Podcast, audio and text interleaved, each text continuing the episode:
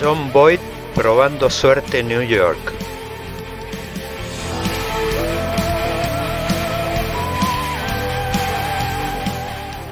La mano justiciera de John Wayne matando a Liberty Balance.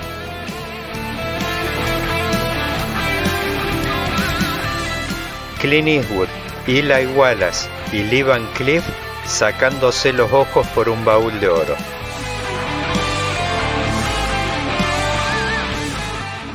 El duelo inolvidable entre Henry Fonda y Charles Bronson.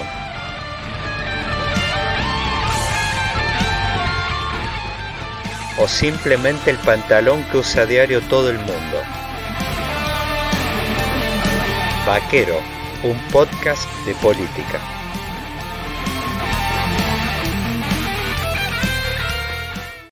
Bienvenidos al octavo capítulo de Vaquero, un podcast de política. Esta semana me hago una escapada a Arizona para charlar con la historiadora decimonónica, alias Victoria Barata. Con Victoria conversaremos acerca del cierre de escuelas que aportó su granito de arena para la debacle electoral del gobierno. Ya de regreso en Argentina, analizaremos junto al doctor en ciencias sociales Tomás Borovinsky la nueva realidad emergente de la pandemia. ¿Seremos capaces de sobrevivir con semejante nivel de incertidumbre? ¿Es el cambio climático el villano de la película que reemplazó las armas nucleares? ¿Cuán modernos somos en comparación a los tiempos de la máquina de vapor y la electricidad? Ajustarse bien los cinturones para este viaje inolvidable. Victoria Barata, no sé si decirte Victoria o decimonónica, muy bienvenida a Vaquero, un podcast de política. Teníamos eh, muchos temas para hablar, la verdad que es una presencia, bueno, no, te hace falta mucha presentación, te conocían muchísimo de, tiempo en las redes, pero bueno, ni hablar después con todo este conflicto que se vio alrededor de la educación y del cierre de las escuelas, tu figura se hizo conocida y trascendió muchísimo el mundo de las redes. En alguna oportunidad te vi participando en un programa en TN, obviamente que te deben haber invitado a mucho más programas, pero eh, la verdad es que me pareció eh, tu figura de muchísimo interés para conversar y muy relevante por el hecho de que por ahí el métier tuyo estaba más vinculado a la historia, venías investigando, en alguna oportunidad he visto cosas tuyas investigando sobre historia de la guerra de la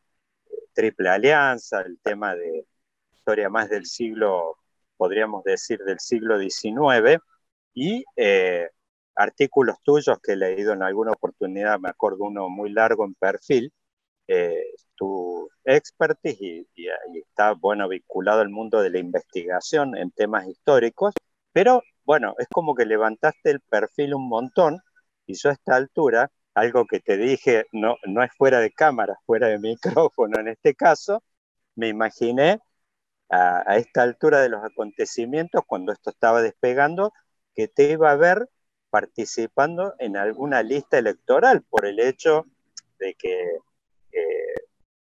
hay espacios políticos, sobre todo ahora, que se están forjando por ahí un proceso de cambio grande en la política, se están viendo muchas figuras jóvenes y bueno, me imaginé que un perfil y con las banderas que levantaste vos el año pasado, que la verdad fue, te felicito, muy valiente de tu parte, pues yo recuerdo en las redes estarte enfrentando por ahí bastante en soledad en aquel momento, algo que aparecía como un gran consenso alrededor de esto y no solo con que no era un tema si uno quisiera hacer un eje partidario alrededor de esto, en realidad eh, tocaba a las dos fuerzas políticas porque eh, tenemos que recordar que esas mesas tripartitas, o sea, el gobierno de la ciudad mismo de Buenos Aires acompañó durante bastante tiempo ese proceso de cierre y por supuesto después llegó un momento que se empezó a recalentar el tema, el encierro, empezaron a aparecer un montón de problemas con los chicos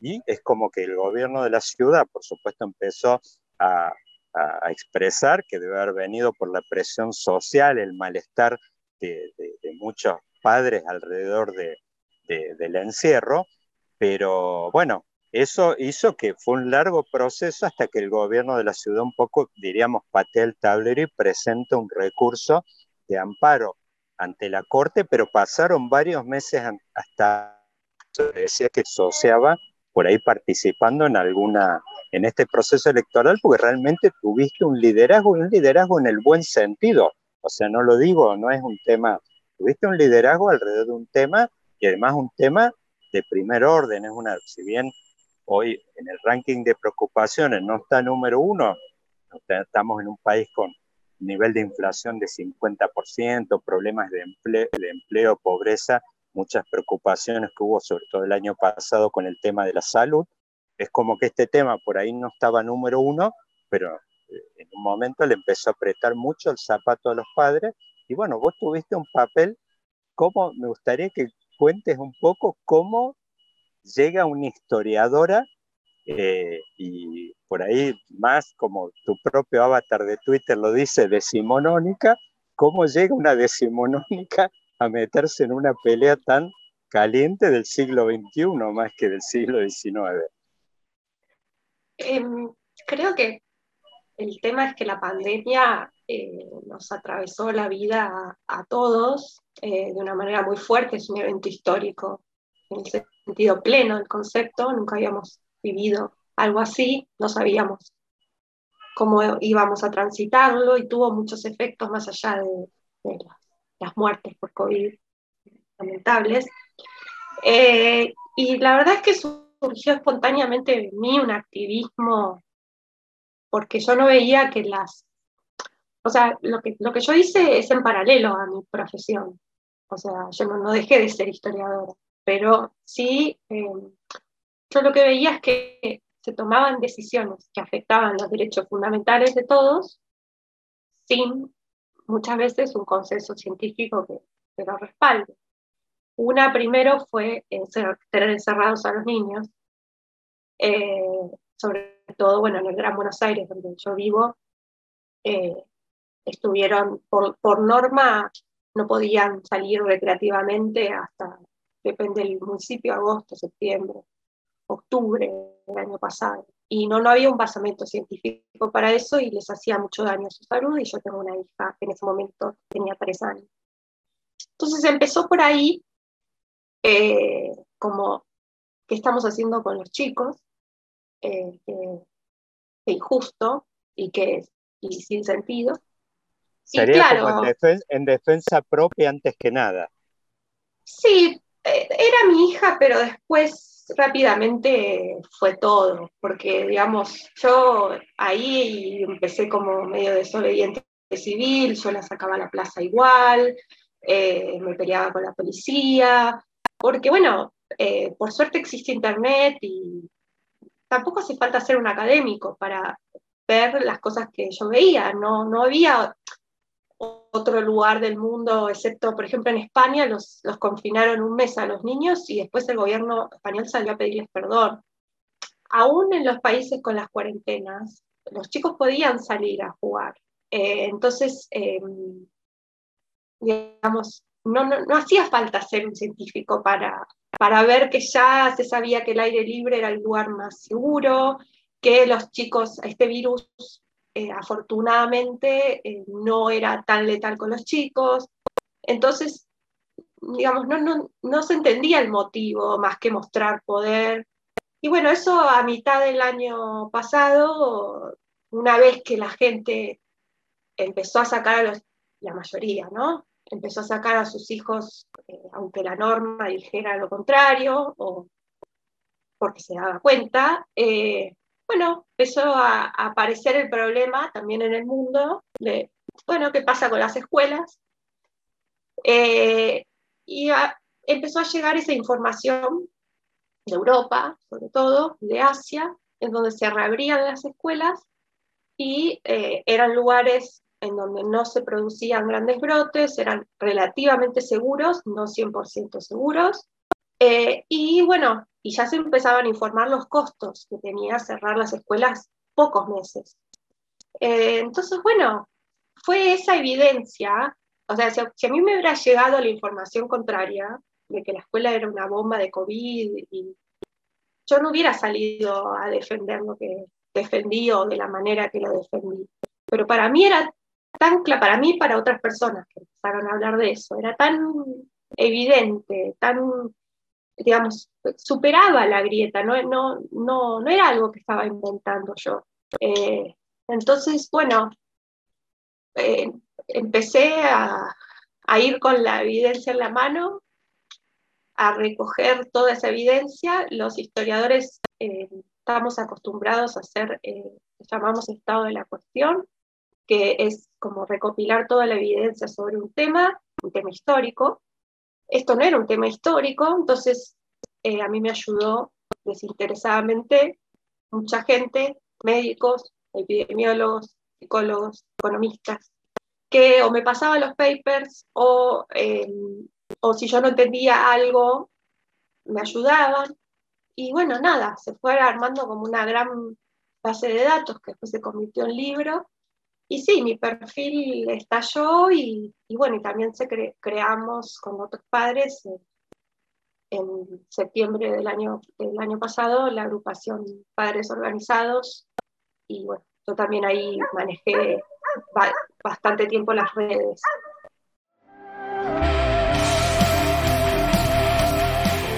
John Boyd probando suerte en New York. Ahí, eh, Victoria, me gustaría posarme un segundo. Vos hablaste de este proceso, es como que vos empezaste a nuclear, a traer la participación de, digamos, autoconvocados, diríamos con estos términos más familiarizados, de autoconvocados que eran padres por ahí impulsados o, médicos con economistas aportándote evidencia. Entonces, por eso yo un poco hablaba de un perfil como de liderazgo que tuviste vos ahí, un papel, viste, como que está denostada o, digamos, deslegitimada la palabra política, pero política, la buena política en el buen sentido, ejerciendo un rol como de atraer, de catalizar, de liderar un tema y realmente el, tuyo yo lo vi nítidamente, a mí es como que me atrajo desde el punto de vista político desde el primer momento, pues yo te veía como eh, toreando, discutiendo, debatiendo en las redes con esto. Eh, yo digo, a ver, si uno piensa, eh, digo, en términos políticos, vos en aquel momento o después, cuando ya pasó el tiempo, ¿qué, es lo que te imaginas que motivaba desde el punto de vista de las autoridades este tema de ir a, esta, este proceso de encierro tan violento eh, por parte del, del, gobierno.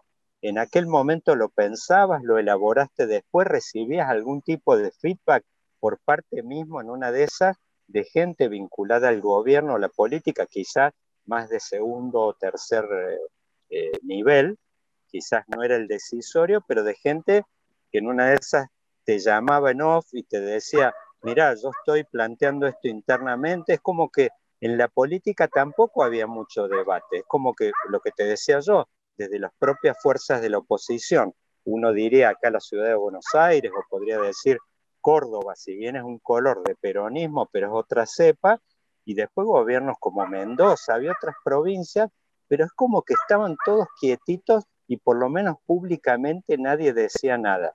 ¿Qué pensás vos que pasaba? ¿Recibiste algún feedback de parte de algún, eh, de algún estamento de la política? ¿Se te ocurrió algo? ¿Después lo elaboraste? ¿Te llegó algo? Sí, o sea, recibí, sí, me contactaron, me, contactan, eh, también de medios grandes. Em, digamos que con una mezcla de eso, más lo que yo veo como historiadora, creo que primero primó como un gran miedo, el miedo es un, movilizador, el miedo por la vida, por perder la vida, la muerte, etc. Eso al principio como que le dio mucha legitimidad al gobierno de Fernández. Eh, tenía las, digamos, las encuestas lo daban como con mucha aprobación. Creo que entonces los gobiernos opositores eh, actuaron en función a eso hasta que con el pasar de los meses se empezaron a dar cuenta eh, que, que, eso ya se iba deteriorando. Creo que el gobierno un poco, no sé, creyó que podía, que podía, que, la, pandemia le, iba a mantener esa imagen tan alta y de poder, y se equivocó. Eh, subestimó también, digamos, lo que, lo que tiene que ver con la vida de las personas, que también implica muerte, o sea, no permitirle trabajar a las personas, eh, digamos, arruinar la salud mental de mucha gente, eh, no sé, no, no, permitir que se hagan los controles de otras enfermedades o, desalentar eso, desalentar y, y, meter tanto miedo, eh, hacer una cuarentena, digamos, eterna en un país subdesarrollado, con la pobreza que tiene Argentina. Bueno, ahí fue perdiendo popularidad, eh, creo que el gobierno no reaccionó a tiempo, eh, que se rodeó de, digamos, de los infectólogos o científicos más fanáticos, no de toda la ciencia, porque la ciencia no decía lo que decía el gobierno solamente. Y creo que la oposición primero fue un poco cobarde, primero se agarró de, donde venía el viento y después, bueno, empezó a, a darse cuenta de, más de la, digamos, de, tuvo una cintura política mm, más acorde a la realidad que el gobierno que se empezó como a, enfrascar en su propia realidad, porque yo creo que ni ellos, ni los periodistas que de la televisión nunca cumplieron la cuarentena. Bueno, después lo de la foto del cumpleaños fue como la gran muestra de eso y creo que no, no hay vuelta atrás. Personalmente creo que no hay vuelta atrás de eso. O sea, eso dañó profundamente la autoridad, digamos presidencial. Entonces, em, creo que ahí cambió y después, em, después la dinámica ya en el 2021 fue política fue totalmente diferente. Eh, ahí la discusión sobre la educación se, con esto del cierre em, decretado en el AMBA, pero la ciudad poniéndose firme y esta, esta situación de, de un lado de la autopista la escuela abierta y del otro lado de la escuela cerrada, los hundió. Los eh, hundió. Y, y es, es, una de las causas de, de, la derrota electoral. Estoy convencida de eso, fue un error gravísimo. A todo nivel.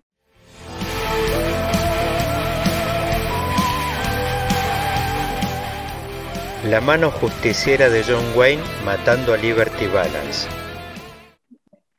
Eh, me gustaría pararme un minuto ahí y por ahí acudir más a tu sombrero de historiadora. Eh, yo, si uno ve los números fríos eh, en muertes por millón, la verdad es que fuimos, y más, vamos siempre con Brasil ahí parejito. Pero fíjate una cosa, Bolsonaro dice Fíjate la actitud que tuvo con esto. Salía a andar en motos recorridas con un montón de, seguidores de él, eh, discursivamente. Bueno, él inclusive el otro día no lo dejaron entrar a un estadio porque no está vacunado y dijo en un momento, no, los brasileros hasta tomamos agua de las cloacas, estamos acostumbrados a esto.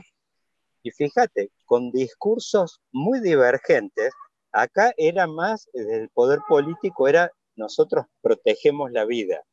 Y Alberto Fernández, el presidente, dice, no, prefiero unos puntos más de pobreza y no tener muertos. Pero bueno, uno mira la cuenta hoy y no ocurrió ni una ni la otra. Tenés los pobres y los muertos.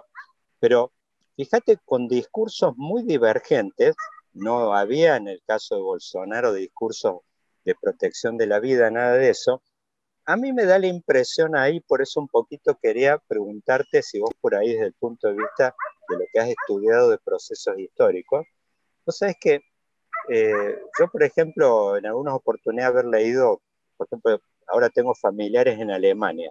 Todo lo que rodeó al trauma que ocurrió a mediados de los años eh, de la Segunda Guerra, el auge del nazismo, todo, es como que dejaron un montón de temas que se convirtieron en tabú político. O sea, hay temas que no se pueden mencionar allá ni siquiera no se pueden eh, mencionar en el, eh, verbalmente porque están castigados por la propia ley. Es como que, y ah, yo tengo ahí una impresión, a ver, digo, a ver qué se te ocurre, cómo lo, ves a esto que, estoy planteando, es que hay un tema de una eh, cuestión ahí que arrastra Argentina, por ahí quizás de los traumas de los años 70 y todo lo que tuvo que ver con la lucha contra la subversión, los desaparecidos, que es como que el tema de la muerte quedó, y no sé si también tiene que ver en una de esas con raíces culturales diferentes, como que quedó, es un tema muy tabú en nuestra cultura.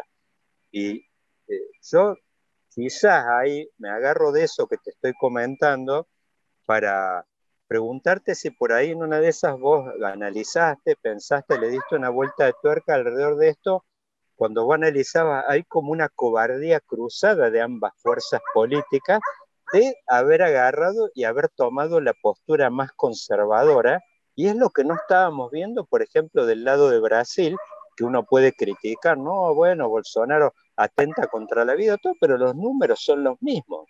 O sea, no, no, nos fue mejor a nosotros que a ellos con un discurso mucho más eh, de cuidado y de que te protejo y que el Estado te cuida y que reforzamos las terapias y todo eso. Bueno, Bolsonaro no dijo nada de eso y le fue más o menos parecido. El proceso de vacunación, más o menos, todo es como parecen hermanos gemelos, ¿viste? Eh, ¿Pensás que por ahí había condimentos de este tipo? Quizás en, ciertos tabúes, algunas cuestiones ligadas a, nuestra historia más cercana, cosas que jugaron en contra en una de esas de que la política tuviera una actitud cobarde o statucuista? Sí, yo creo, a mí de Brasil no me gusta, digamos, como ejemplo, no me parece tampoco haya hecho bien las cosas. Eh, prefiero el ejemplo para mí es Uruguay, digamos que tuvo una política no de negar el problema, pero sí de apelar a la responsabilidad ciudadana, de tener las escuelas mucho más tiempo abiertas que, Argentina. Yo creo que mm, yo vi varias cosas. Vi una sociedad, de golpe se nos hacía a mí, a otros colegas quizá de, mi edad que nacimos ya en una democracia, de golpe se me hizo como más entendible cómo, cómo pudo pasar lo de la dictadura. O sea, cuando, cuando había, cuando, cuando pasó lo del el asesinato de Luis Espinosa, después eh, esta chica Morales también en San Luis, y, hubo varios de esos episodios de violación a los derechos humanos por la cuarentena. Eh, de golpe se me hizo como, como algo que yo no podía entender, cómo, cómo había sido posible la, la, complicidad de cierta sociedad civil. Y de golpe como que vi que Argentina era más tolerante al autoritarismo de lo que, de lo que se vende, sobre todo cuando gobierna el denominado progresismo, o sea, como que nadie decía nada, porque no se puede hacer el juego a la derecha, no sé qué, entonces eh, los valores ahí se, democráticos se corrieron todos. Eh, puede ser lo de la muerte, yo creo que sí, que es una sociedad más, más paternalista de lo que parece, más tolerante al autoritarismo de lo que parece, y que cuando gobierna, digamos, lo que se considera progresismo, se pasan todas las cosas antiprogresistas y, y todos esos colectivos formados para defender derechos humanos, etcétera, pierden su, objetivo y se callan. Eh, o no hacen el, por lo menos no hacen el ruido que tienen que hacer.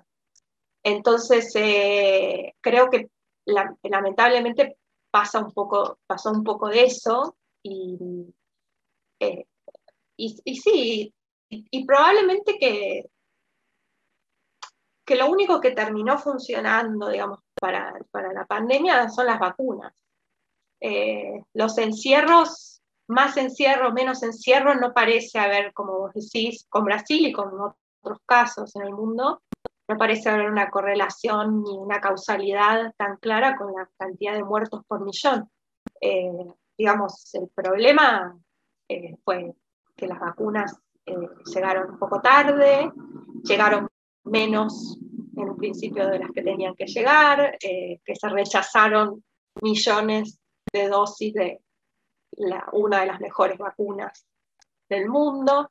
y eso nos agarró en plena segunda ola y, había mucha gente, habría, eran millones de personas que tenían una sola dosis de vacuna durante muchos meses en la segunda ola y eran personas de riesgo, por ejemplo mi padre. que afortunadamente no, no le pasó nada con el virus, pero otra gente sí. Entonces eh, era más fácil decir que eran las escuelas, que, el problema eran las escuelas. En la segunda ola fue eso lo que pasó, ¿no? Como lo único que podía hacer el Estado para demostrar que hacía algo era cerrar la escuela. ya no tenía poder, no podía cerrar la economía, no, había más margen para nada y las vacunas estaban llegando muy despacio y justo eh, se había como privilegiado eh, AstraZeneca que tuvo problemas en la producción, Sputnik que también tuvo problemas en la producción, y bueno, entonces eh, ahí de golpe eran las mamis que, se, que charlan en la escuela, los chicos que se intercambian los barbijos, los chicos con discapacidades que no entienden y todas esas barbaridades, y se apuntó a, la escuela. Y nada, fue un error, digamos, ético, humano, eh, imperdonable y, y, también electoral. No, no lo supieron creo que, el gobierno no lo, supo, no lo supo entender, no supo entender que no era, que no era un reclamo de, de madres chetas eh, del PRO. No, no, los, no, no lo supo ver, no supo ver esa, eso que, que lo podía ver cualquier persona con solo, no sé, tener contacto, qué sé yo, la señora que trabaja en mi casa limpiando, que vive en, digamos, en los confines de la matanza y su, y su chico no podía ir a la escuela y no tenía para pagar una niñera como si tenía yo, y entonces lo tenía que dejar con el vecino y entonces perdía trabajo. Y eso se lo dijeron, digamos, eso también me llegó eh, por, por estos contactos que vos me decías, como en los barrios las mujeres le, probablemente no tenían herramientas o tiempo para hacer las manifestaciones de padres organizados o estar en Twitter y diciendo abran las escuelas o recopilando información científica. Pero sí le decían, eh, quiero que mi hijo vaya al colegio, porque yo no puedo trabajar, porque mi hijo está en la calle, porque quiero que tenga un futuro, por lo que sea. Y ellos subestimaron eso, esa gente eran sus votantes también.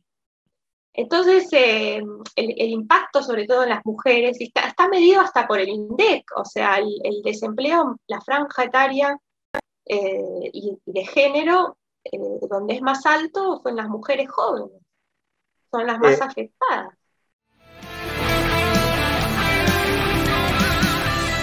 Clint Eastwood, Eli Wallace y Lee Van Cliff sacándose los ojos por un baúl de oro. Yo ahí, Victoria, me gustaría eh, eh, comentar algo. Vos hablaste de, la gente o las madres o los padres estaban viendo esto.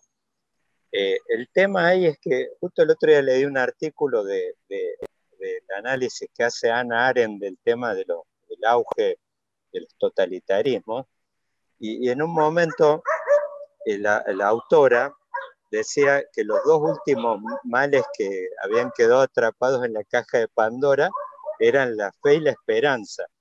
Eh, decía que de alguna forma lo que permite que este Estado, esta dirigencia paternalista avance sobre este tipo de procesos es de alguna forma la pasividad del otro lado, que cómo la viven, digamos, del otro lado, en términos de decir, bueno, yo tengo fe o tengo esperanza de que este virus el año que viene, con las vacunas y todo eso, pero que hay una línea divisoria importante entre quedarse con la fe y la esperanza y actuar. Vos actuaste. Esa es la diferencia. Actuaste, eh, eh, digamos, por eso un poco eh, hablaba de tu papel político en el buen término, en el término de lo que uno podría decir la buena política, que es activar reflejos de, en una de esas de otra gente que estaba con estos problemas y en realidad después sí, te van a decir un montón, sí, mira, todos lo vimos, pero no actuaban.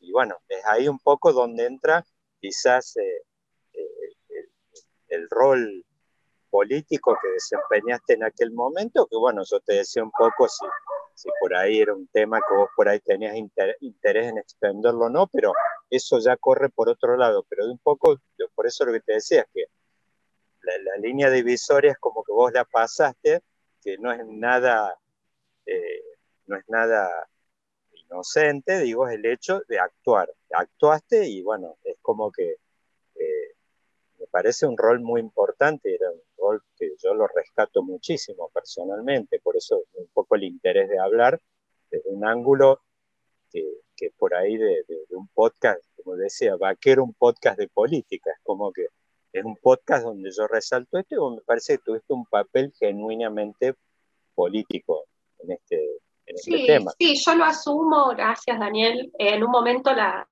o sea, yo, mm, yo esto no es, hay gente que piensa que yo esto lo empecé para tener un cargo o para tener notoriedad, más notoriedad, no sé. La verdad es que no, o sea, a mí la causa me pasó por arriba, me, me de golpe yo me vi siendo, eh, no sé, no me gusta la palabra referente, pero bueno, como de, golpe me, vi, eh, digamos, muy involucrada en una causa que creía y que tuve que, asumir como una de, las comunicadoras sobre el tema, tuve que asumir como esa responsabilidad. Eh, el activismo en el sentido de luchar desde la sociedad civil por una injusticia que se comete desde el gobierno, con parte de la comunidad científica eh, haciendo el juego a esa injusticia. Eh, no fue, no era, digamos, no fue gratis, digamos, no era gratis en el sentido de que, digamos, el ámbito en donde yo trabajo es, simpatiza en general mucho con el gobierno, o sea que sabía que eso me iba a traer, digamos, antipatías, pero bueno, ya estaba en el ruedo, yo siempre estuve muy tranquila con lo que defendí y nada, y solo era el tiempo que, que nos iba a dar la razón y nos dio la razón de, todas las maneras. Eh, la, más lamentable todavía no la vimos, que es todo lo que, todo lo que va a dejar esto en términos educativos.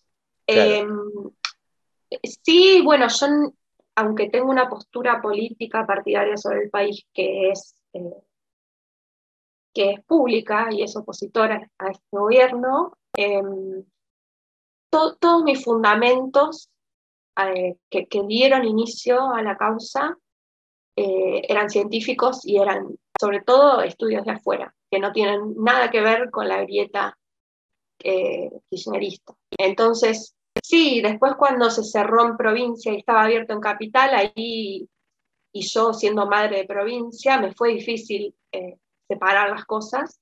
Eh, y no quise como, pero no quise eso, como que no, no quise meterme partidariamente, si bien me, todo el tiempo me convocaban y yo participé de charlas con legisladores, eso no tenía problema, no, no quise como... Eh, o abandonar la causa para ir a hacer campaña. O sea, mi causa eh, era otra.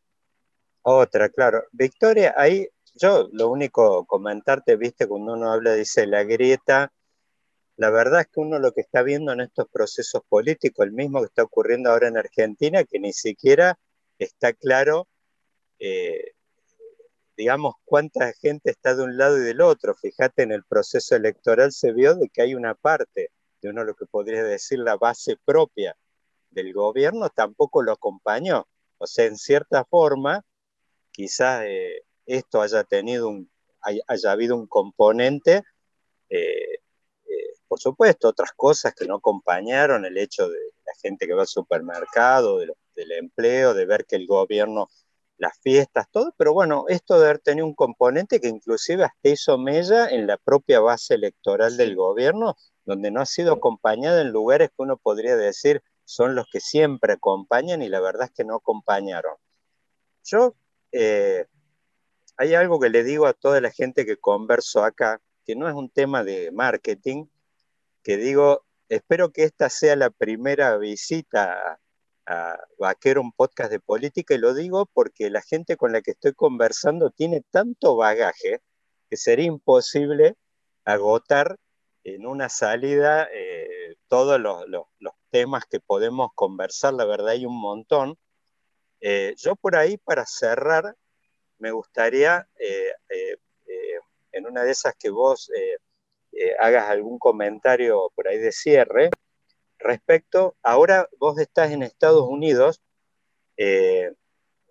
y por ahí me gustaría, si tenés algún tipo de, de comentario, de análisis, de apreciación de eh, lo que vos viste en Argentina, de cómo se ha vivido esto y lo que has visto ahora en este desembarco tuyo allá, qué diferencias, apreciaciones, cosas muy diferentes, ves como administración, manejo de estos temas de la pandemia muy divergentes, qué, qué, qué, primeras impresiones has tenido respecto a administración de esto. Eh, bueno, en sí, bueno, allá por supuesto, es como que los estados, eh, los, estados tienen mucha participación, es un federalismo mucho más real el americano, por ahí tienen cada uno manejado estas políticas de forma divergente, pero bueno, ¿cuál es tu primera impresión de lo que has visto allá respecto a de lo que dejaste acá cuando, cuando, cuando te fuiste? ¿Tenés alguna impresión, por lo menos preliminar. Sí, bueno, estoy eh, acompañando a mi marido, que un poco por eso también me corrí del protagonismo, porque estoy acompañando a mi marido que, ganó una beca Fulbright como investigador en Arizona. Eh, y como decís bien, eh, Estados Unidos son como muchos países juntos. voy a hablar un poco más de Arizona y un poco de lo que veo en la televisión nacional, digamos. Arizona es un estado como digamos, violeta, o sea, a veces es un poco demócrata, a veces un poco republicano, está muy cerca de California, eso le da como una cosa, cierta cosa progre, pero bueno, también tiene una cosa eh, más eh, republicana.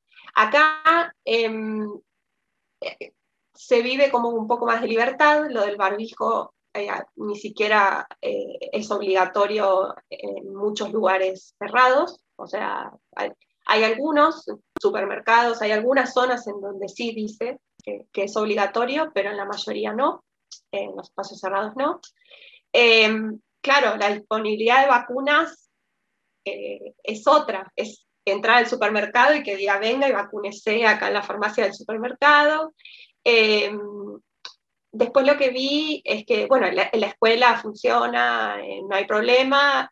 Obviamente yo ya sabía que había estado abierta más meses, más tiempo que en Argentina. Los child care, que son como los jardines de infantes, incluso más tiempo. Eh, entonces, eh, veo una sociedad con, con menos miedo, pero que después tiene, bueno, un país del primer mundo, ¿no? En, en, muchas otras cosas. Se nota que ha afectado esto de las políticas monetarias para, reactivar la, industria ha afectado por primera vez, tienen un poco de inflación, eh, se ve que la gente parece, le resulta caro el golpe, eh, pero bueno, no es como en Argentina que todo el tiempo cambian los precios, no, no es así. Eh, y, y, luego tienen como, tienen como un movimiento, digamos, anti-vacunas o libertario o incluso a veces negacionista más fuerte, ¿no? Más extendido que en Argentina. Digamos, ese es el problema que, que hay, digamos, como que, yo veo. Pero mm, en sí veo una sociedad más relajada, incluso ahora, bueno, acaba de pasar lo de variante Delta, y no sé, yo uso mucho menos el barbijo de lo que usaba en Argentina, por ejemplo. Claro, el duelo inolvidable entre Henry Fonda y Charles Bronson.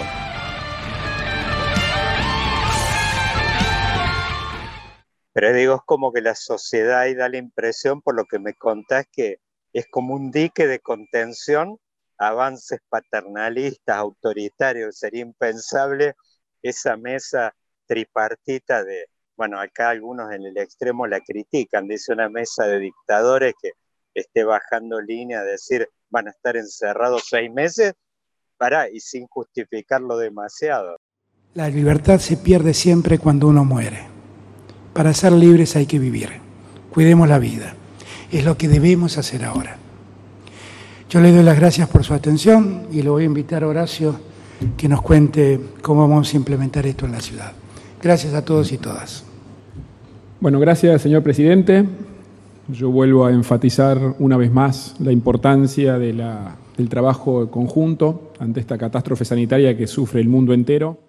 No, no, claro, eso bueno, pero eso está en la constitución misma de, de los Estados Unidos, de lo que fue la revolución norteamericana, o sea, eso está con sus cosas buenas y sus cosas, o sea, y sus cosas malas, de que la gente tenga aportación de armas y pueda entrar a la universidad a matar a todos, hasta lo que tiene de bueno eh, todo eso, y en parte creo que sí, que es otra, es otra idiosincrasia y, y, y, también depende mucho del estado, ¿no? Porque sé que California fue muy restrictivo, por ejemplo, pero acá Arizona por lo menos es algo intermedio, eh, bastante más libre que en Argentina, eh, pero también apelando a que la gente se vacune. Eh, y, y, en algunos comercios sí se requiere la, la máscara, como dicen acá, el, el barbijo. Bien, bien, Victoria, decimonónica.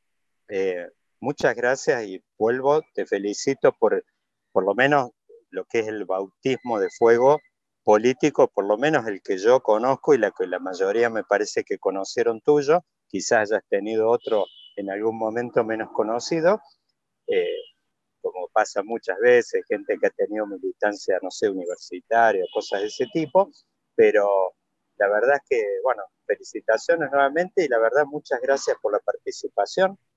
¿Mm? Espero no, gracias a vos, Daniel, por ah. invitarme, fue todo muy ameno y amable. Muchas gracias. Bueno, te mando un fuerte abrazo. Igualmente. Bienvenidos al octavo capítulo de Vaquero, un podcast de política. Esta semana me hago una escapada a Arizona para charlar con la historiadora decimonónica, alias Victoria Barata. Con Victoria conversaremos acerca del cierre de escuelas que aportó su granito de arena para la debacle electoral del gobierno. Ya de regreso en Argentina, analizaremos junto al doctor en Ciencias Sociales Tomás Borovinsky la nueva realidad emergente de la pandemia. ¿Seremos capaces de sobrevivir con semejante nivel de incertidumbre? ¿Es el cambio climático el villano de la película que reemplazó las armas nucleares? ¿Cuán modernos somos en comparación a los tiempos de la máquina de vapor y la electricidad? Ajustarse bien los cinturones para este viaje inolvidable. Tomás Borovinsky. Muy bienvenido a Vaquero, un podcast de política. Para abreviarlo, para mí vos sos Boro, así que bueno, ahí vamos a quedar. Bueno, eh, en las redes te conocen todos, pero hay gente que escucha este, este podcast que por ahí eh, no, no, forma parte de las audiencias tradicionales de las redes, entonces por ahí me resulta peor la gente del interior por ahí que no está tan familiarizada, tú sos investigador del CONICET, con una afiliación institucional con IDAE, UNSAM, la Universidad de San Martín, pero a su vez estás participando como invitado en muchas otras casas de estudios eh, eh, académicas, eh, con, con, con, papers y seminarios y una cantidad de cosas, y la verdad es que me pareció muy relevante esta oportunidad de charlar con vos por el hecho de que estás manejando, he visto en tus eh, eh, vínculos con la teoría política, autores que están en este momento eh, muy en la vanguardia y que están siendo apenas recién, suenan sus nombres en Argentina, como el caso de este chino Jack Wee, o bueno, el caso de Byung-Chul Han, que por ahí están, está sonando más, la gente lo conoce un poquito más por ahí por la prensa, algunas columnas que saben salir en el país de España, pero, pero bueno, eh, eh, me gustaría hablar de un poco de, todos los trabajos últimos que has sacado, arrancar con un tema, por ahí, bueno, vos no te acordás porque sos mucho más chico que yo, generacionalmente, pero yo cuando era chico escuchábamos mucho un tema de Miguel Mateos. Tengo un ruso y a un yankee dentro de mi habitación. Foto de graduación. En yo formé parte de una generación con un mundo que era un mundo con mucha certidumbre. Eh, era, un mundo estaba dividido en dos bloques, por ahí divididos por una cortina, eh, figurativamente hablaban de hierro, después se vio en el 89 que eran escombros, pero eran como dos sistemas muy organizados y donde los riesgos que, venían, venían de la mano de las armas nucleares, pero donde vos tenías, eh, si uno, eh, bueno, en aquel tiempo no estaba popularizado el uso del GPS, pero la verdad es que las armas nucleares tenían una localización muy bien establecida. Y vos veías un montón de películas, por ejemplo, como estas de 007 de aquella época, donde aparecían por ahí los riesgos asociados, pero armas donde estaban. Eran conocidas, uno veía los experimentos, bueno, había tenido un experimento en real al fin de la Segunda Guerra que clausuró un ciclo de, de guerras sangrientas, que bueno, son las explosiones de Hiroshima y Nagasaki, pero después yo cuando era chico se veían experimentos nucleares, por ejemplo, que hacían los franceses en la Polinesia, o sea, es como que los riesgos eh, que emanaban en aquel momento era, ya te digo, un mundo dividido ideológicamente en dos esquemas organizativos muy diferenciados, las armas nucleares, y en todo caso, vos podrías decir ya a nivel en tu metro cuadrado, ¿cuál era el riesgo? Y que te apareciera Fidel Castro a la vuelta de la esquina. O sea, mm. eh, uno podría hablar en términos de una broma, un rayo castrizador. O sea, ese era el gran, en, lo que era el vecindario nuestro, el riesgo más emanaba por la difusión de ese sistema desde ese polo, desde esa usina que tenía, digamos, el otro sistema de este lado de la cortina. Pero bueno, ya te digo, era, eh, me parece un mundo bastante bien organizado y me parece que si uno puede identificar una palabra en particular, era certidumbre. Y no hablabas de cosas, por ejemplo, como estas cosas, por ejemplo, que hablan ahora de riesgos medioambientales, la pandemia. Uno cuando habla, por ejemplo, de medio ambiente, está un gobierno americano saliente que perdió apenas por un puñado de votos en el sistema ese de votación indirecta en Estados Unidos, donde hubo una fuerza política saliente con chances muy reales de volver al poder en 2024, por ejemplo, que niega niega eh, cualquier fenómeno vinculado al cambio climático. O sea, es como que los riesgos de los que se hablan hoy inclusive están puestos en tela de juicio. Inclusive cuando uno habla de la pandemia, tenés movimientos muy potentes en Estados Unidos, vos ves en el interior con antivacunas y, eh, digamos, es como que eh, si uno tiene que hacer una comparación, armas nucleares versus cuestiones climáticas, pandemia, todo eso, o sea, es como que están muy puesto en tela de juicio de que eso exista. Entonces, he visto cosas tuyas, me gustaría por ahí que arranquemos con este disparador. ¿Qué, qué es cuando uno te dice, qué certidumbre de qué nos podemos agarrar hoy en este esquema, en este mundo que tenemos? Sí, buenísimo, súper interesante. Bueno, primero gracias por, gracias por la invitación, la verdad que estoy muy, muy, muy agradecido y contento de estar acá. Eh, y sí, la verdad que este, súper interesante lo que, lo que plantea. Yo soy, yo nací en principios de los 80, ¿no? Entonces, como que en los 90 todavía en la televisión argentina pasaban, ¿no? Eran películas de, un, mundo que ya no existía más, ¿no? Entonces, de chico yo era, uno miraba, mi generación miraba esas películas este, de, donde había teléfonos rojos y botones rojos y un mundo que, este, que había otro tipo de incertidumbre, ¿no? Y un miedo, el miedo a la destrucción, ¿no? A la destrucción del mundo a partir de, detonar todo ese arsenal. Este, pero, pero uno podría, y visto desde hoy, visto desde lo que vino después, que tuvo distintos ciclos, ¿no? no este, mismo, eh, si, uno, si uno seguía también por las películas y las series, ¿no? En los 90 los malos eran en las películas eh, donde había la deconstrucción de ese orden hizo que, hubiera un tráfico de, esas, de, esas, de esos arsenales que antes, como vos bien decías, uno sabía o se podía imaginar más o menos dónde estaban. Este, en los 90 los, malos eran, este, eran serbios, ¿no? hay una serie, ¿te acordás? 24, que es más de los 2000, pero la primera temporada, que es del 2001, o sea, es pre, pre-September 11, los malos de la primera temporada de 24 son, son serbios, que están, había como toda una, toda una imaginación sobre... 24 horas de, de Jack Bauer. Claro, sí, la Jack ah, Bauer. Ah. By helping others, it's the only way forward.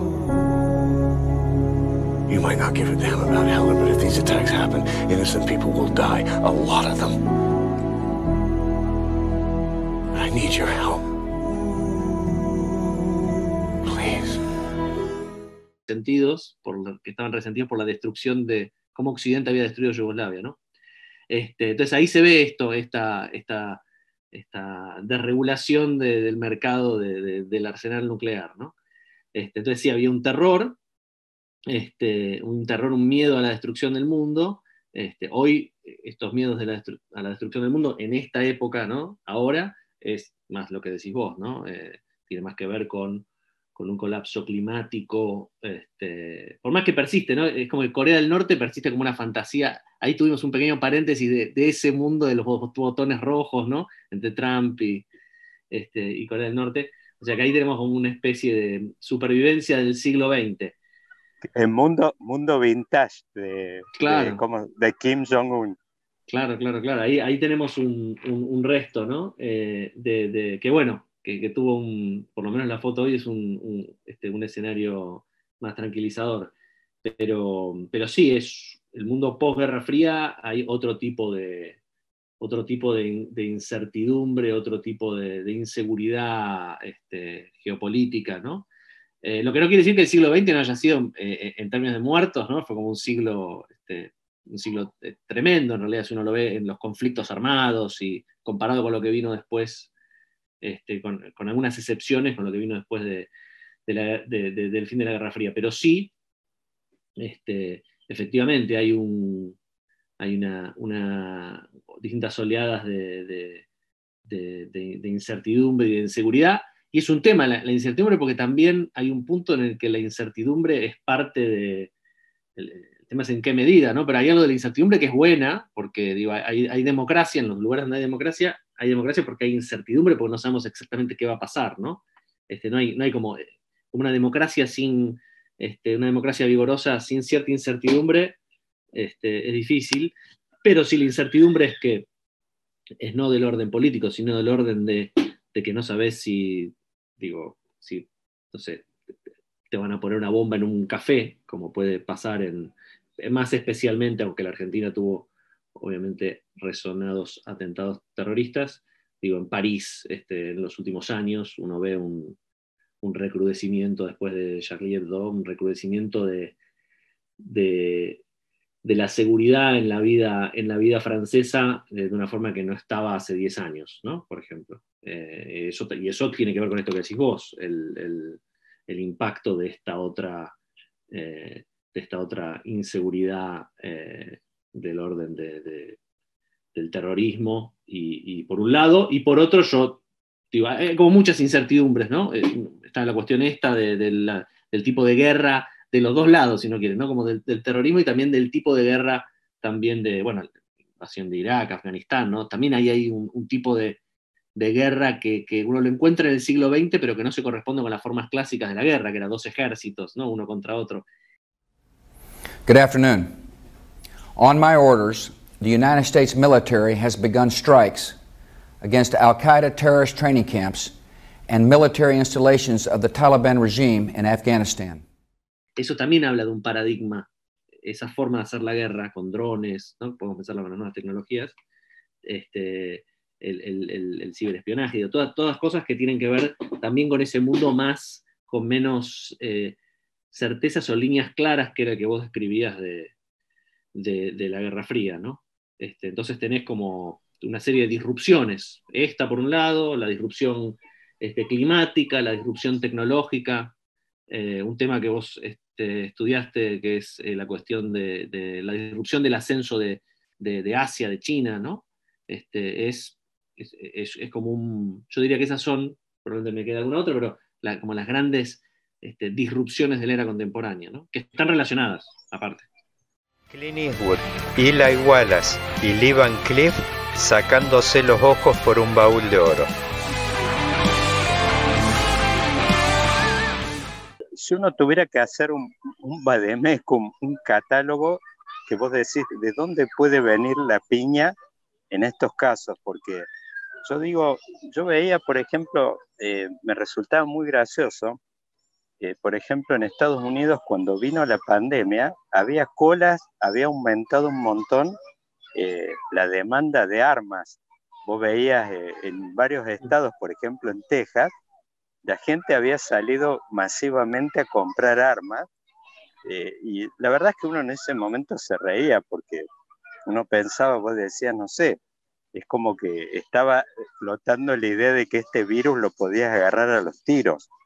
Eh, pero digo, siendo esto eh, muy eh, obviamente estilizado y exagerado, pero fíjate, uno cruza nomás un poquito acá a Brasil, y fíjate que los proveedores tradicionales a nivel de, de uno cuando habla de certezas, sobre todo y de orden en particular, que vos hablaste en tus trabajos he leído algo respecto a, uno podría pensar ahí cómo aparece Hobbes dando vueltas, que vos decís, cuando la incertidumbre se vuelve insoportable, aparece del otro lado, uno podría decir, esta gente comprando armas, una demanda de orden, que uno, ya te digo, cruzas un poco acá al vecino Brasil y lo podés ver quizás alrededor en Brasil, cuando apareció todo este tema, inclusive de un gobierno de corte de carácter militar visible, no solo con un presidente militar, un vicepresidente militar y con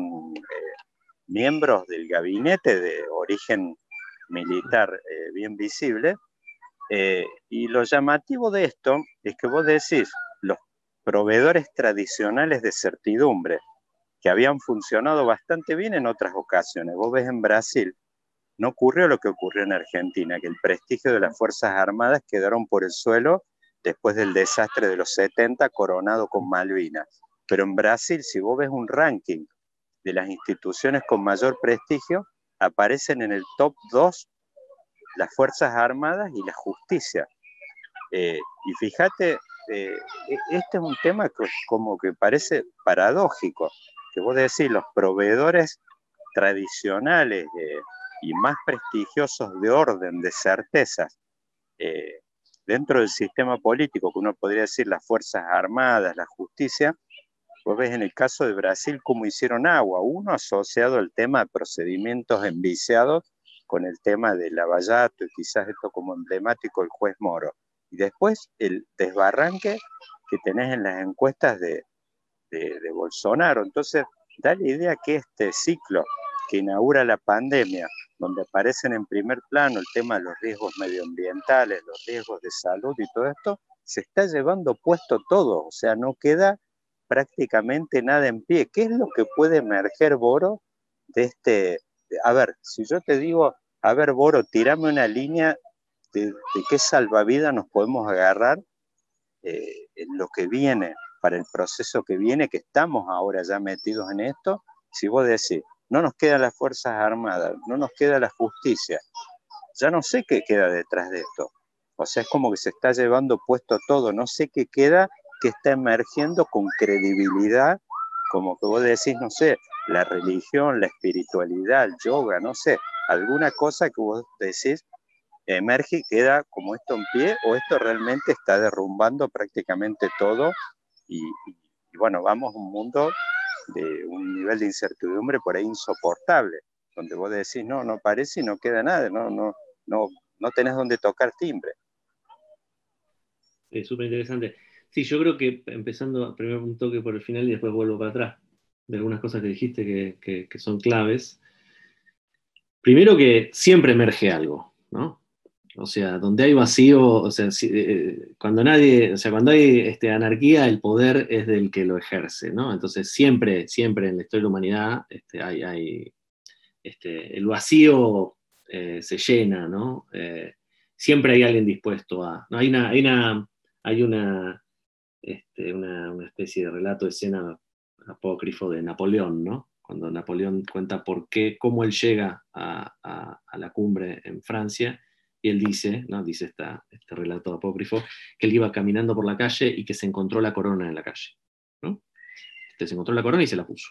Entonces, siempre, siempre aparece alguien, puede ser mejor, peor, puede ser terrible, pero el, vacío, este, el vacío este, se llena. Y, pero la descripción que haces, y que está muy relacionada con lo que hablábamos antes, eh, efectivamente hay momentos de, que, distintos momentos en términos relativos de la historia reciente, de los últimos 100 años, uno podría pensar, o 200, en los que en distinta medida eh, cierta incertidumbre, eh, producto de la modernidad, de la, de la, aceleración de la modernidad, de, ¿no? Marx decía todos los sólidos se desvanecen en el aire, ¿no? Este, no todo, todo uno podría decir, lo sólido, porque siempre algo queda, pero hay, es como una aceleración, este, una secularización, ¿no?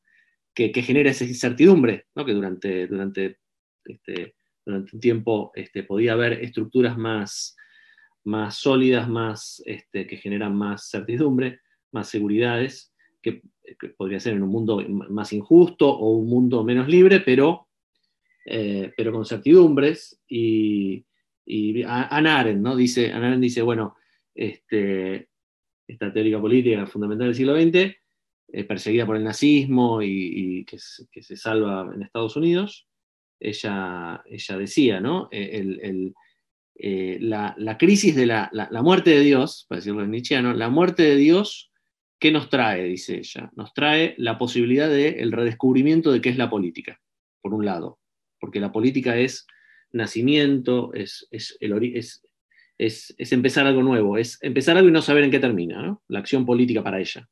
Pero al mismo tiempo lo interesante es el otro lado lo que dice, porque ella dice que tiene que ver con lo que estás diciendo vos. Eh, o sea, esta, esta muerte de Dios, entre comillas, esta, esta esta liberación de la incertidumbre te genera, por un lado, eh, la política democrática y por otro lado también el nazismo, ¿no? como posibilidad. Es este triunfo de la incertidumbre es qué bueno puede haber política democrática, qué interesante, incertidumbre en el buen sentido de la palabra, y lo que decías vos, que, en ciclos viene pasando también, y que con el fin de la Guerra Fría también se acelera una desregulación que genera cosas muy interesantes del mundo de, los 90, que, que, es el mundo que yo conozco, donde hay cosas de mi mundo que me gustan mucho, este, que me gustan más que, el mundo de mis padres, de mis abuelos. Yo debo ser el primer, el primer miembro de mi familia que no es perseguido por nadie, ni por cuestiones políticas, ni por cuestiones religiosas, así que yo, en muchos sentidos, este, este, me gusta este mundo, pero también sé que el exceso de incertidumbre, si no se regula un poco, si no genera lo que decís vos, el, exceso de incertidumbre genera también la necesidad de certezas, y esas certezas pueden volver como líderes alfa, en distinta medida, líderes alfa que uno pueden interesarles, pueden ser interesantes, y otros líderes alfa que, en determinadas partes del mundo este, es problemático, ¿no? Eh, entonces vos tenés, de hecho, fíjate, un momento de los liderazgos que se habló mucho, ¿no? En estos años, y en Argentina se habló mucho, los líderes no alfa, ¿no? Los líderes más femeninos, los líderes más, incluso mujeres, pero aparte hombres más, en términos Maquiavelo, feminizados, en el buen sentido, más sentimentales, más este, eh, poder llorar, ¿no? Poder llorar en cámara, esto, este, desde los jugadores de fútbol, ¿no? Que lo vimos con la Copa América, a, políticos que se emocionan, eso es algo. Y al mismo tiempo, momento de líderes alfa. Eh, Putin, Xi Jinping, Donald Trump, Jair Bolsonaro. Este, entonces esto en distintas partes del mundo y con las coyunturas de cada país, yo, miro mucho los geopolíticos, o sea, yo miro mucho, yo creo que mucho, incluso en la Argentina a veces se piensa ¿no? muy eh, como si fuéramos un capítulo aparte del mundo. Y, vos fíjate, década a década lo que pasa en Argentina hace sentido con lo que está pasando en el mundo, eh, aunque a veces estemos desfasados en algunas cosas, adelantados en otras quizás, pero, eh, entonces yo, miro mucho lo, geopolítico, ¿no? Pero bueno, pero después están las particularidades de cada país. Lo que pasó en Brasil, como bien sabés, tuvimos Cardoso, tuvieron, perdón, yo en Brasil lo quiero, lo quiero tanto, pero sí, tuvimos o, tuvieron Cardoso, este, Lula Dilma, este, y bueno, ese sistema, por todo lo que vos estabas contando, ese sistema político implosionó y quedó, quedan, este, cuando, cuando queda lo que te contiene, este, que muchas veces cuando funciona bien es la política, este, uno recurre a, viejas certezas o instituciones que quedan, ¿no? Lo que decías vos. Este, puede ser en distintos contextos del mundo este, más, el prestigio en cada uno de esos lugares, el ejército, la religión, las viejas, las más clásicas generadoras de dispositivos generadores de certeza. El duelo inolvidable entre Henry Fonda y Charles Bronson.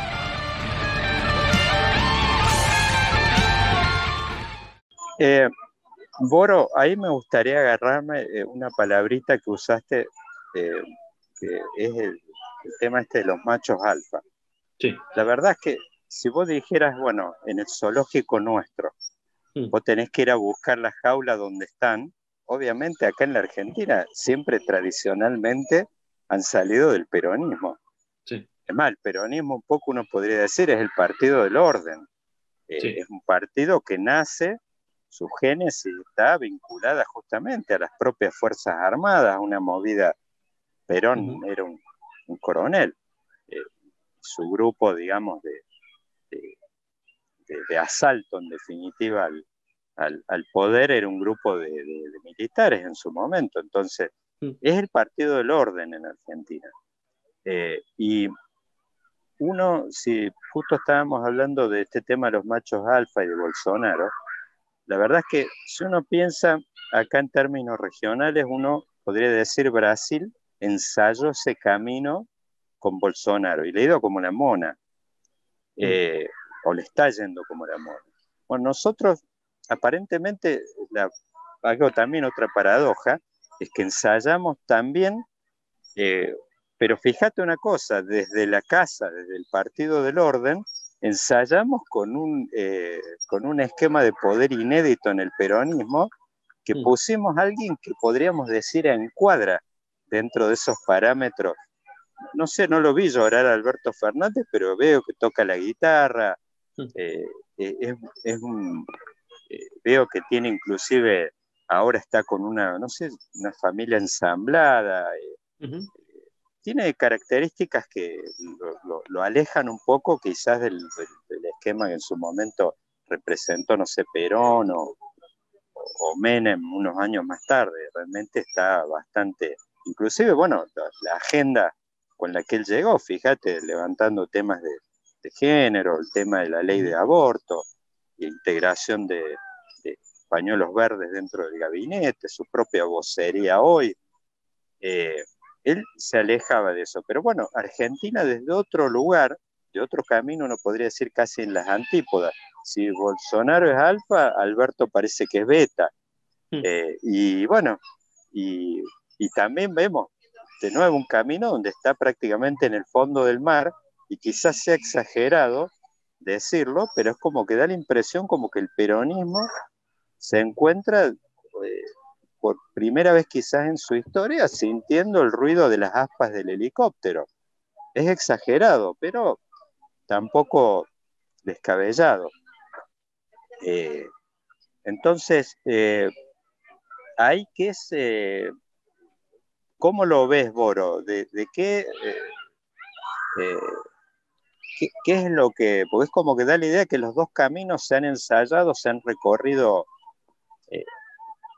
senderos diferentes y es como que, sí, quizás eh, si uno tiene que por- ponerse, por supuesto, del, del lado del vaso lleno, es que da la idea que más allá de que el gobierno en este momento está con un problema de legitimidad, de credi- credibilidad, está cuestionada la palabra presidencial y todo eso, no hay, no aparecen, aunque ha perdido apoyo, vemos en estas encuestas de Latino Barómetro que han salido en estos días, ha perdido consenso, legitimidad del sistema democrático en general en América Latina, pero en el caso de Argentina, si vemos que hay algo que todavía sigue eh, vertebrando la vida política y como que no hay ningún cuestionamiento serio en este momento, más allá que soplan algunos vientitos eh, de centro derecha en este momento, con algunos liderazgos que se encuadran como Milei en corrientes de estas más eh, eje Bolsonaro-Trump, cosas de ese tipo, pero no hay ningún cuestionamiento serio al,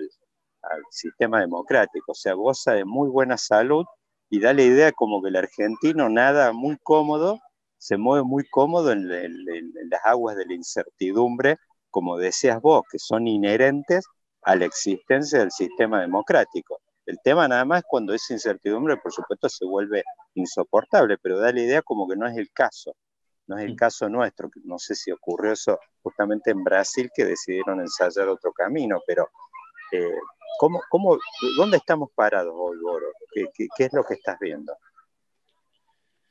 Sí, coincido este, bastante con lo que dijiste y creo que, que, una explicación, y coincido en que aparte, si uno ve las elecciones eh, recientes, las paso y ahora las que se vienen en unas semanas, uno ve que, que, que, siguen, que la política sigue conteniendo, ¿no? que el régimen sigue estando contenido, este, eh, a diferencia de otros países, y, mm, creo que eso es, este, que incluso mucho del descontento en distintos momentos, tanto ahora como incluso hasta mucho descontento puede haber en 2019, ¿no?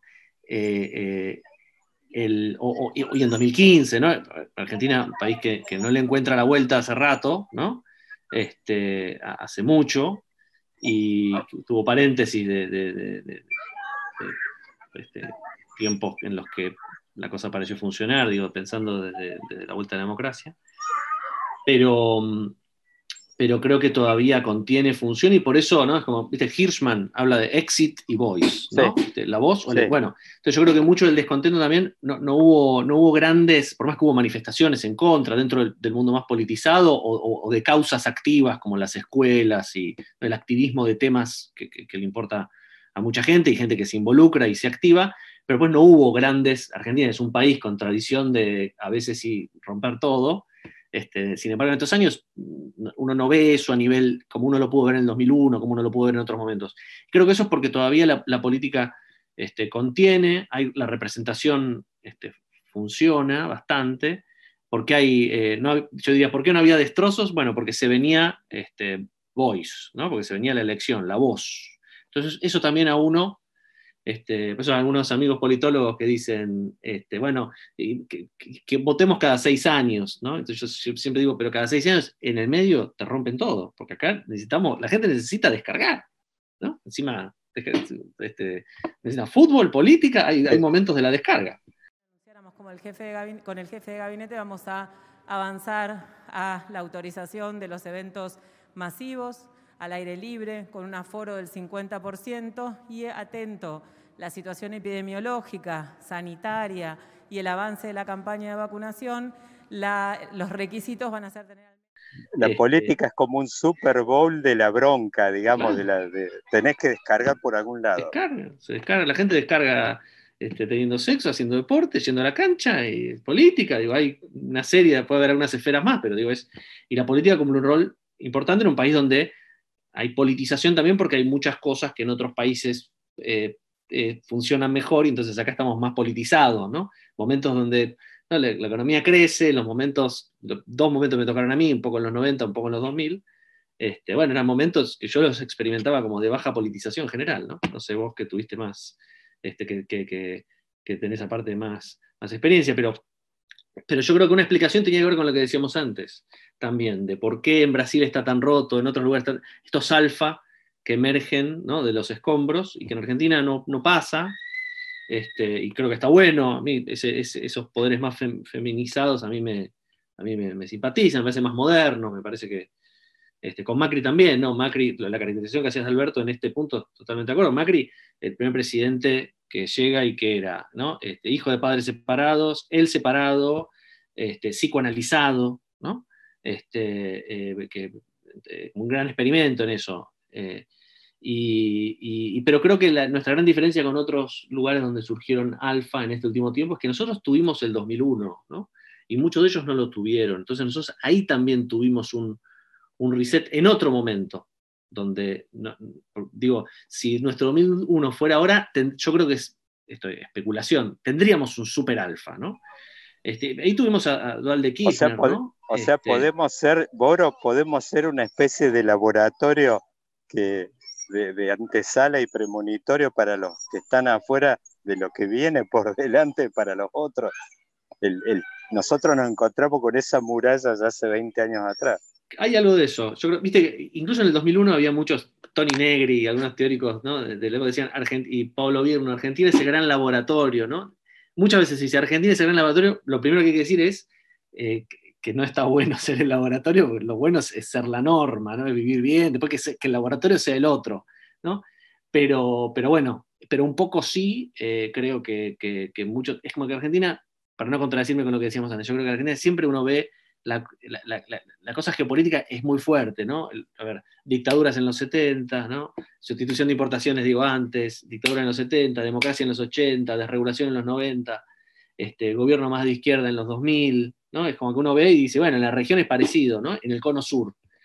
Pero Argentina tiene algo medio ahí, para ponerle el carácter nacional, como exagerado, ¿no? Argentina en muchos de esos puntos es un poco más exagerado que algunos de los que nos rodearon en, esa época. Y por eso también, este, en el 2000, cuando yo decía el 2001, este, mucho lo que pasó, no para hacer falsos paralelismos, pero lo que parte del mundo vivió en el 2008 con la crisis, que generó impacto en la superestructura política, en España, este, después en Francia, ¿no? en cada lugar distinto, digo, pero en, en, España con ese bipartidismo, ese sistema de la transición que funcionaba en lo político y en lo económico, se empezó a requebrajar y, y, generó después con los años una renovación de parte de la política, con Podemos, que después también ascendió y cayó, después Vox. Este, em, en Francia, eh, bueno, Macron, que es un fenómeno, que, un tipo que armó un partido y ganó las elecciones, pero no como Macri, que estuvo 20 años. El tipo lo hizo en meses, una cosa inédita en Francia, y ese que, no sé si decir, sé a Francia no le aplicaría alfa, eh, ellos usan el concepto de jupiteriano, ¿no? Macron que es como un presidente imperial, este, como lo era Mitterrand, que era muy izquierda, y, por eso hay derecha izquierda con jupiteriano y alfa no, no, no, no, no aplica, ¿no? Giscard d'Estaing, que era liberal, con el que, con al que le gana Mitterrand, era un tipo que, que era un liberal, eh, que, que, iba, que, manejaba su propio auto, ¿no? Mitterrand era más imperial, Macron es más imperial, jupiteriano, antiproximidad, ¿no? ahora que esto que, lo hizo mucho, una gran tecnología de, este, traída acá y aplicada por, por, Cambiemos y el PRO, y que un poco ahora está, está, tratando de imitar lo que siempre está tratando de imitar a Alberto, que un poco como Coca y Pepsi, ¿no? Es como que no. tenés que tenerlo muy adentro para que te salga bien, pero, pero bien que pruebe. Este, pero entonces creo que ahí, eso que vivió el mundo en el 2008, que generó también este, toda una serie de impactos superestructurales. Eh, en Argentina lo vimos en otro contexto, un contexto distinto, en el 2001, y, creo que eh, entramos en ese ciclo que hoy es como, ¿no? Show and demasiado pronto para opinar. Como si, ¿qué va a pasar? Yo no sé si no estamos en un impasse, o sea, no sé qué va a pasar, yo no sé qué va a pasar después de las elecciones, ¿no? Con la economía doméstica, qué impactos puede tener. Por eso toda esta contención que estamos describiendo los dos, casi lo más optimista que estamos diciendo es la, representación funciona, la política funciona, la gente tiene, eh, la gente tiene a quien votar en general, incluso hasta los más descontentos tienen a mi ley, tienen a expert, ¿no? O sea, los más descontentos con lo que había. Este, por ahora funciona, por ahora, las cosas se pueden acelerar siempre, pero por ahora funciona. Este, y por eso creo que, que no, que no tenemos alfa hoy como hay en otros lados, pero Argentina, como te digo, es un país exagerado. Si toca, nos va a tocar el alfa más, más argentino que haya. O simplemente el pantalón que usa a diario todo el mundo.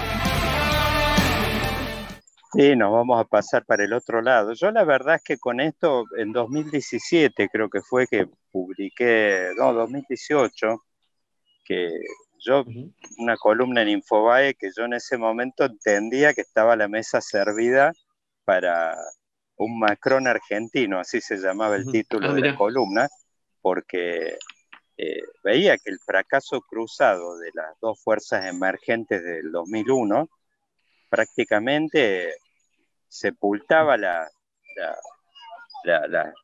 hacia futuro y, es como que eh, veía que con nuestras características como que estaba servida, que digo, va a aparecer algún tipo de ese perfil moderno, audaz, que tenga la capacidad de, meterse, no sé, llamarle por el medio, no sé si es decir por el medio, pero por, los escombros de, estas dos grandes fuerzas, así como fue en Francia los, republicanos y, el Partido Socialista, que, que mm. vos decías, dos partidos súper estructurados, pero que ninguno de ellos conseguía traspasar en un momento más allá de sus núcleos duros de 15, 20%. Entonces, viste, vos veías un corredor ahí enorme, no sé, franceses por ahí no se llaman centro extremo, no sé cómo llamarle, pero eh, donde estaba, no sé hoy, la verdad es que, bueno, por eso un poco a mí me pasa lo mismo, digo, no sé ni siquiera lo que puede pasar después de las elecciones, pero me da la idea que quizás esa mesa siga estando servida. Eh, eh, eh, Boro, yo por ahí para acercarnos al, cierre, pues la verdad que tendríamos horas por ahí para conversar, me gustaría, pues, digo, en esto que estábamos hablando un poco volviendo al tema de lo que, dónde nos podemos agarrar, qué timbres tocar, da la idea que uno de los temas emergentes de este nuevo orden, parece irreversible, como el título de aquella película, mm. eh, es el tema de la tecnología. Un mundo hipertecnologizado donde aparecen estos grandes actores, las grandes tecnológicas que inclusive uno les asigna una bandera. Son en mayoría de bandera americana y china, pero más allá de eso, si uno se indaga, se mete un poquito más a fondo, son actores geopolíticos en sí mismos, las grandes tecnológicas. Inclusive, da la idea, fíjate con el lío que tuvieron con Trump, eh, caso de, bueno, Trump hoy haciendo récord en la bolsa con el lanzamiento de una red propia, eh, no solo con un presidente, sino que han tenido problemas con China también.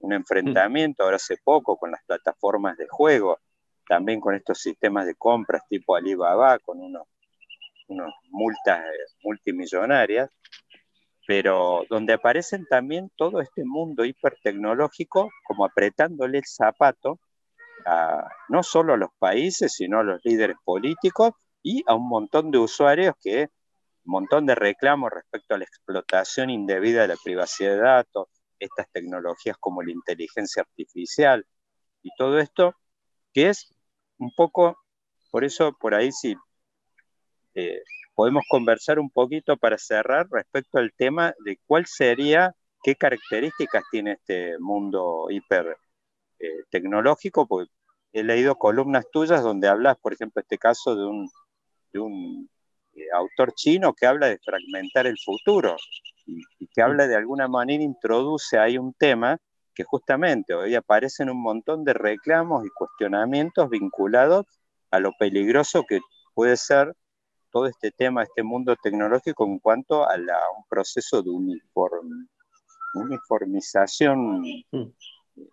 política y de, como llaman, de cancelación eh, de, líderes, de voces, de... Y bueno, por el otro lado, se aparecen otras voces que están hablando justamente, introduciendo un concepto, que voy a decir, bueno, este es un proceso irreversible, pero aparecen voces que están hablando ya de diversidad tecnológica. ¿Qué sería? ¿Una respuesta a esto? ¿Por dónde podría venir ese proceso? ¿Quién podría liderarlo? ¿Quiénes serían los actores de un escenario donde uno, viste, piensa en términos de diversidad, que obviamente más allá de tener los grandes actores, Facebook, eh, Instagram, eh, las tecnologías estas, inteligencia artificial, Big Data y todas estas cosas, pues en términos de, qué, digamos, eh, actores y procesos puede darse una, una, decir, una ampliación en definitiva de, la, de, las, de las voces en el campo tecnológico. Seguro, sí. Sí, no, es, bueno, como también hablamos un poco al principio, ¿no? Es como una de las grandes disrupciones de la era contemporánea, que está relacionada con las otras, porque la disrupción digital, la, disrupción de las nuevas tecnologías está, está relacionada con, el, con la crisis climática, porque el desarrollo tecnológico tiene que ver con la, con la crisis climática, la modernidad, este, impactó ¿no? este concepto de antropoceno, que sería la era geológica que inicia, ya no estaríamos en el Holoceno, sino que estaríamos en una era en la que eh, la, vida del hombre en la Tierra ha impactado e impacta en, el clima. Y obviamente esto tiene que ver con el, desarrollo industrial, con la modernidad y, y, las nuevas tecnologías son parte de ese, de ese proceso. También el rol de China, que, ocupa China en el mundo hoy, este, también en la, construcción de estas, nuevas tecnologías y, de la aplicación también de muchas de ellas en la propia China, con toda una serie de aplicaciones que vos conocés, WeChat, etcétera, que acá no, acá no están.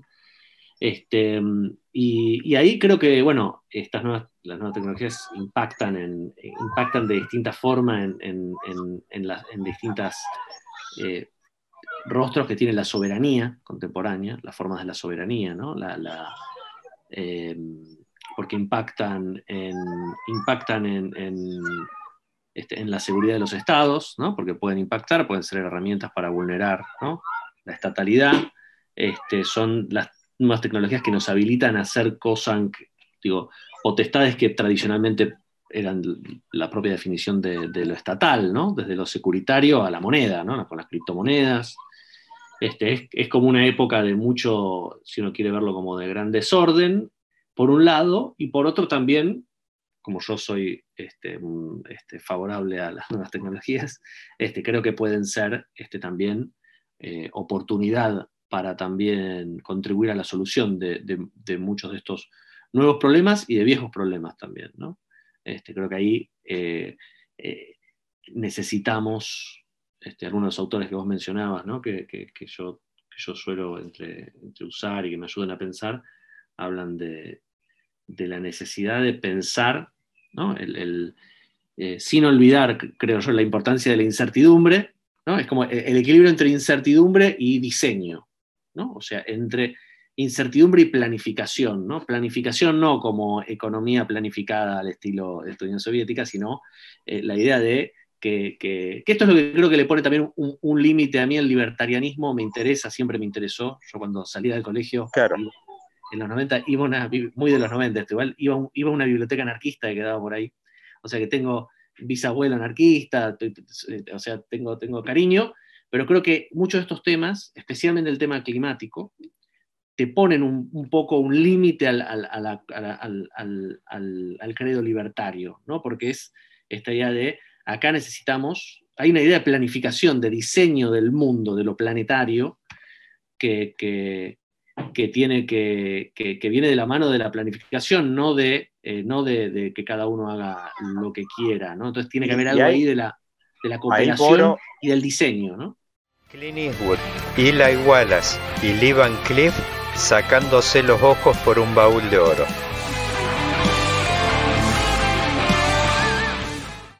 Claro, ahí Boro te doy dos. Una, por ejemplo, el tema de... Hay dos procesos de, regulación que comienzan en los 70, eh, tímidamente todavía, pero después por supuesto se hacen muy intensos, que son el financiero y el energético. Mm. Eh, y vos ves el financiero, es como que todo ese recorrido, que en los 90 por supuesto se desboca, llegando, tenías en un momento el mercado de, eh, todas esas securitizaciones, todas esas herramientas, llegaron en un momento a ser 10 veces el PBI mundial. Bueno, en 2008 vuela por el aire todo eso. Bueno, el que todavía no se ha visto, que de alguna manera quizá estemos viviendo esto, que es el energético, que también se dispara en un momento y tiene que ver con todo el autoabastecimiento que tiene en este momento Estados Unidos, que ha logrado y que le está dando una ventaja versus China enorme, pero que obviamente tiene que ver con tecnologías que no son para nada estos estados, sobre todo Pensilvania y otros dos o tres en Estados Unidos que se dedican mucho a fracking, estas cosas. Hay varias ciudades que vos encendés la canilla y sale el agua negra. O mm. sea, no, no tienen nada inocentes y aparece otro actor hoy en esto que comentás vos, el Bitcoin. Por mm. ejemplo, el Bitcoin, fíjate, aparece como decís, la tecnología de punta en el terreno de lo que es eh, la innovación, en lo que es la moneda, trascender el papel y todo esto, pero en el backstage tiene asociado prácticamente que vos tenés esas granjas mm. que, no sé, un grupo de granjas por ahí tiene el consumo energético equivalente al de Argentina y todavía con una matriz energética que el mundo como que todavía no ha encontrado un camino, como podrías decir, eh, limpio. Bueno, el caso de China ni hablar. Imagínate si China se pusiera a minar Bitcoin en forma con la matriz energética que tiene. Eh, es más, si recorriera el mundo, el proceso manufacturero China, el que hizo Estados Unidos desde principios de, bueno, te digo, te vuela todo por el aire en dos años. China recorre ese mismo camino. Entonces, como que estás obligado a, pensar, y me, gustó un poco esa palabra que usaste, que era el tema de diseño y qué tipo de intervenciones. sí, sí, sí. Sí, ahí por eso, por eso eh, la pregunta ahí es un poco si la respuesta es, ¿no? La respuesta a todos estos problemas es, eh, hay gente muy interesante que plantea, bueno, a ver, este, dejemos de consumir, dejemos de comer carne, dejemos de, bueno, este, es interesante, yo tiendo a creer que, que, no, que acá hace falta más ciencia, no, no menos ciencia. Este, entonces, ah, viste, hay un, hay, un, hay un empresario y filósofo muy polémico en Estados Unidos, se llama Peter Thiel, ¿no? que está muy ligado al mundo de la tecnología, este, y que interviene mucho.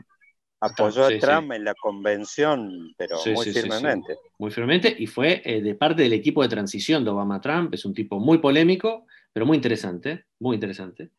Este, acaba de salir, me acaba de llegar, The Contrarian, que es un libro sobre él, este, de Max Chafkin, este, eh, es muy interesante, y y aparte porque tiene también mucha formación intelectual, es un tipo eh, que, bueno, que digo, es el que, ¿no? PayPal con Elon Musk, después Facebook es la inversión ángel, es un tipo muy interesante. Y después tiene, bueno, Palantir, ¿no? Ahora que es también este, interesante y polémico. Pero lo que él dice, como muchos otros, es esta idea de, bueno, estamos en el momento de máxima innovación tecnológica de la historia de la humanidad. Bueno, muchos dicen que sí.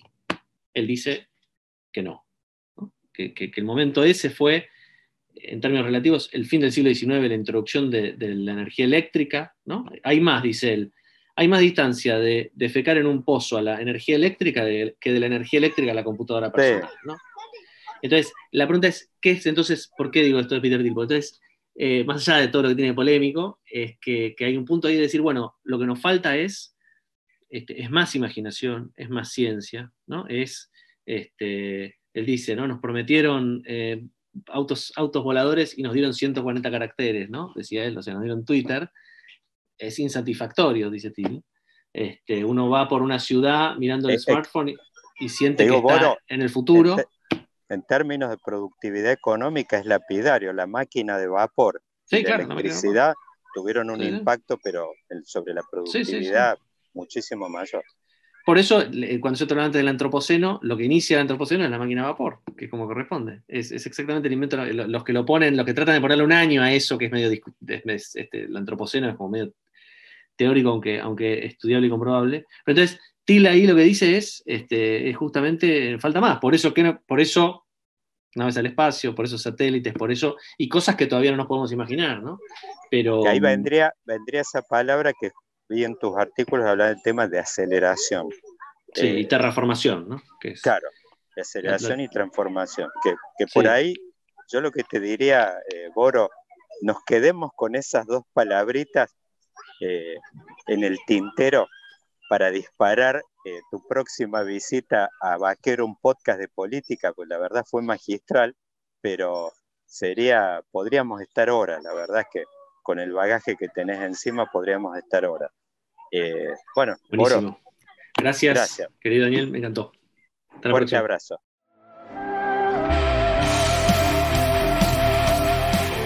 John Boyd probando suerte en New York.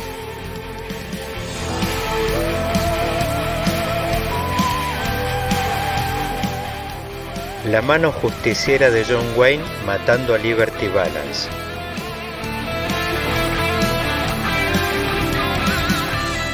Clint Eastwood, Eli Wallace y Lee Van Cleef sacándose los ojos por un baúl de oro.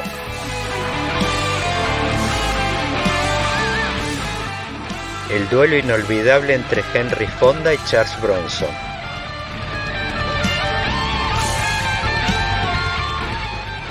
O simplemente el pantalón que usa a diario todo el mundo.